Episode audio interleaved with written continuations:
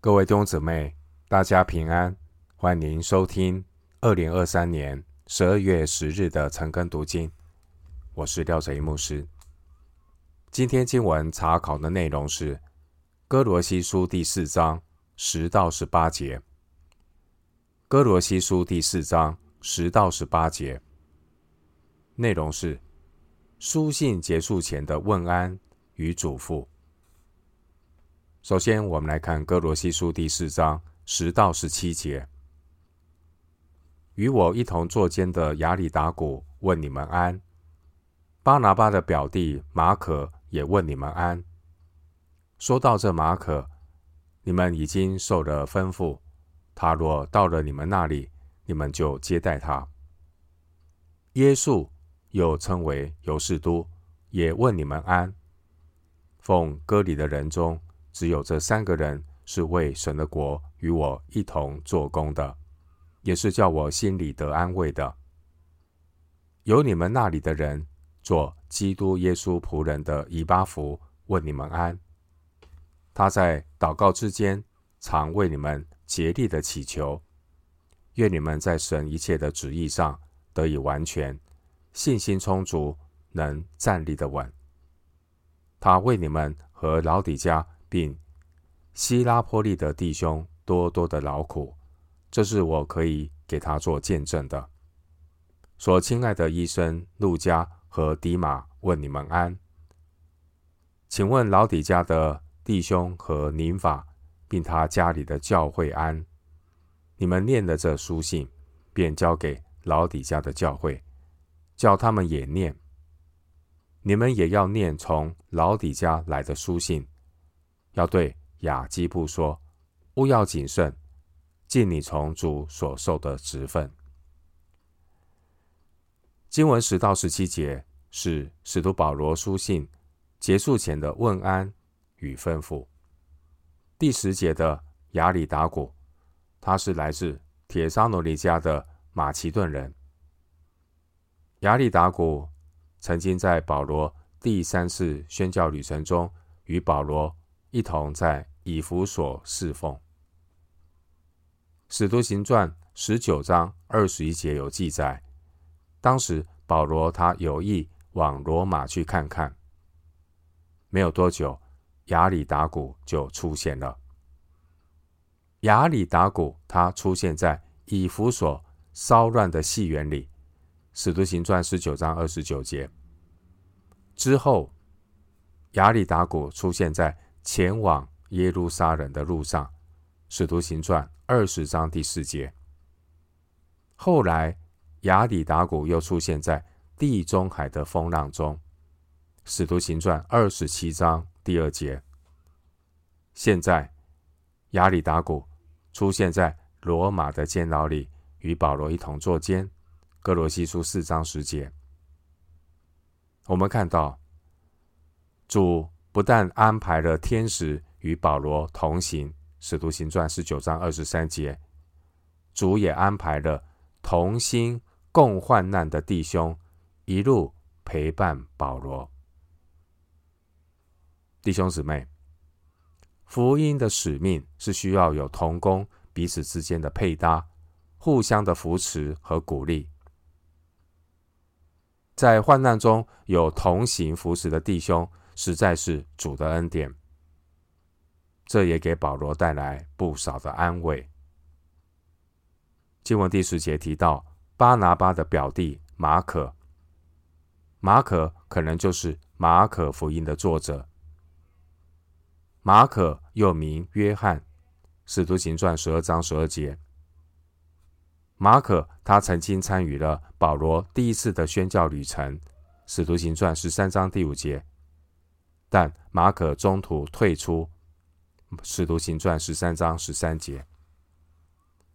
在使徒保罗第二次宣教旅程出发之前，保罗因为马可的缘故和巴拿巴彼此争论，导致二人分开，《使徒行传》十五章三十六到三十九节。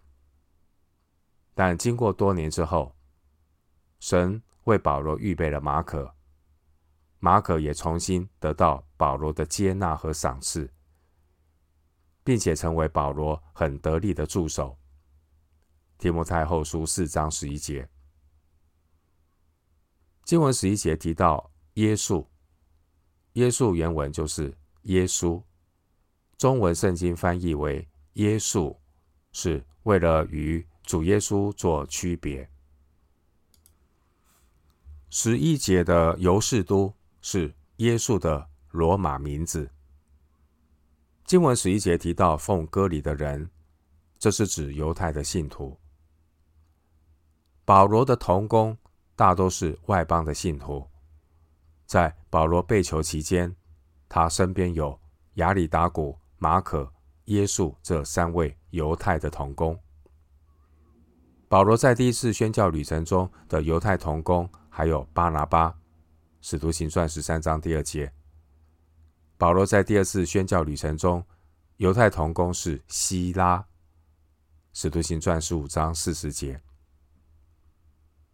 经文十二节的以巴弗，以巴弗他最初在哥罗西传福音，哥罗西书一章七到八节。十二节保罗提到你们那里的人，这是指以巴弗，他是来自歌罗西。十二节特别提到以巴弗，提到以巴弗，他为歌罗西教会的祷告。十二节说：“愿你们在神一切旨意上得以完全，信心充足，能站立的稳。”这也暗示以巴弗他关心自己家乡哥罗西教会主内肢体受到假师傅的迷惑。以巴佛为他们祷告。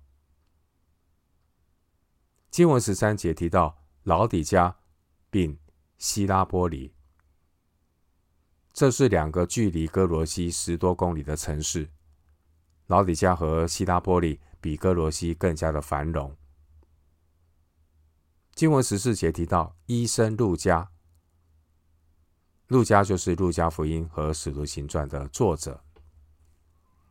十四节提到迪马，他曾经是保罗的同工。腓利门书二十四节，但后来迪马因为贪爱世界，就离弃了保罗。提摩太后书四章十节，经文十五节提到宁法，宁法是一位姐妹。当年老底家教会可能就是在宁法的家里聚会。十五节提到他家里的教会，初期教会。聚会的地点是在家里，但重点不是聚会的地点，重点是教会生活实质的意义。初期教会的活动，平时都是在信徒的家中聚会。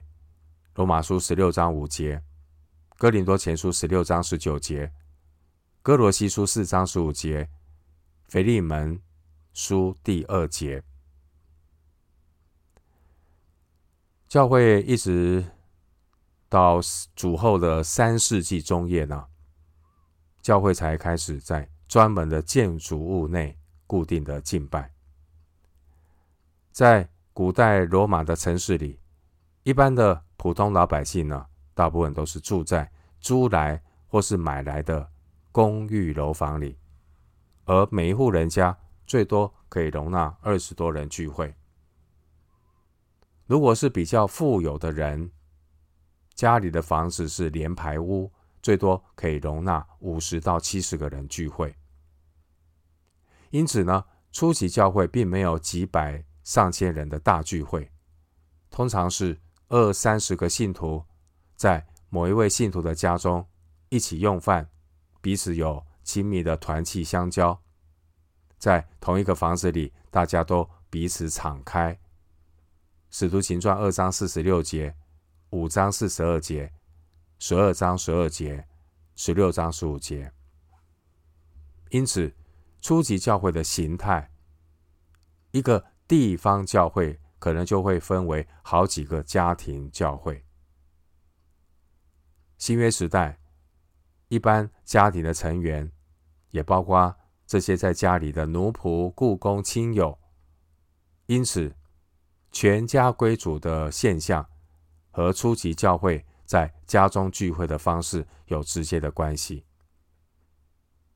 初级教会当时候能够开放家庭作为教会聚会场所的信徒，一般而言呢，他们的经济基础、人生经验和信仰的程度上相对比较成熟，所以这些开放家庭的信徒，他们也往往会成为教会的领袖。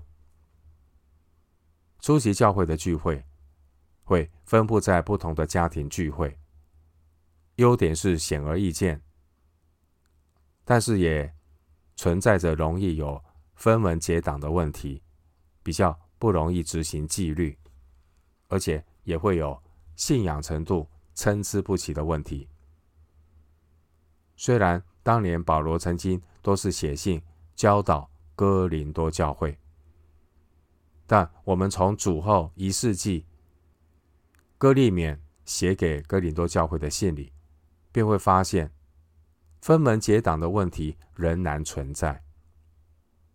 因此，我们不能够把早期教会的信徒这种家庭教会的形式过于理想化，一味的去追求家教会的形式，却忽略了教会生活的本质意义。新约圣经并没有针对聚会模式制定标准。早期安提阿的伊格纳丢，他曾经鼓励家庭教会要经常。一起聚会，一起敬拜神。在保罗的宣教旅程中，无论是在会堂，《使徒行传》十八章第四节，或是在家里，《使徒行传》十八章七节，或是在推拿鲁的学房，《使徒行传》十九章第九节，保罗宣教旅程中，无论是在会堂、家里，或是学房里聚会。保罗他带领聚会都是因时制宜，也因地制宜，因为重要的不是形式，重要的是基督徒实际的生活和行动的呈现。经文十六节提到从老底嘉来的书信，这可能是以弗所书。初期教会那个时候还没有成文的新约圣经。因此，使徒们的书信会在众教会之间传阅抄录，为教会正确的信仰建立根基。哥林多前书三章十到十一节，以弗所书二章二十节。主后三百九十七年的迦太基会议，归纳了众教会的共识，正式确认二十七卷的新约圣经正典。经文十七节的雅基布，他可能是腓利门的儿子。腓利门书第二节，当年以巴弗滞留在罗马期间，以巴弗可能把牧养哥罗西教会的责任交给了雅基布，所以十七节保罗特别嘱咐雅基布，务要谨慎，尽你从主所受的职分。保罗的提醒也是和防备异端有关系。回到哥罗西书最后的一节经文，哥罗西书四章十八节：“我保罗亲笔问你们安，你们要纪念我的捆锁，愿恩惠常与你们同在。”保罗所写的书信大部分是保罗自己口述，由别人代笔。罗马书十六章二十二节，而每封书信的结尾，则是由保罗亲笔问安。对照哥林多前书十六章二十一节，帖撒罗尼迦后书三章十七节，腓利门书十九节，十八节，保罗请哥罗西人纪念他的捆锁。在前面第三节的经文，保罗也提醒他们，传道者的锁链并不能够捆住神的道。我们看到哥罗西书是以神的恩惠作为书信的开始，一章二节，并且也是以神的恩惠作为这封书信的结束，四章十八节。当年歌罗西教会面对到异端的这种威胁。当教会面对异端威胁的时候，最好的做法不是辩论纷争，靠肉体纠正肉体。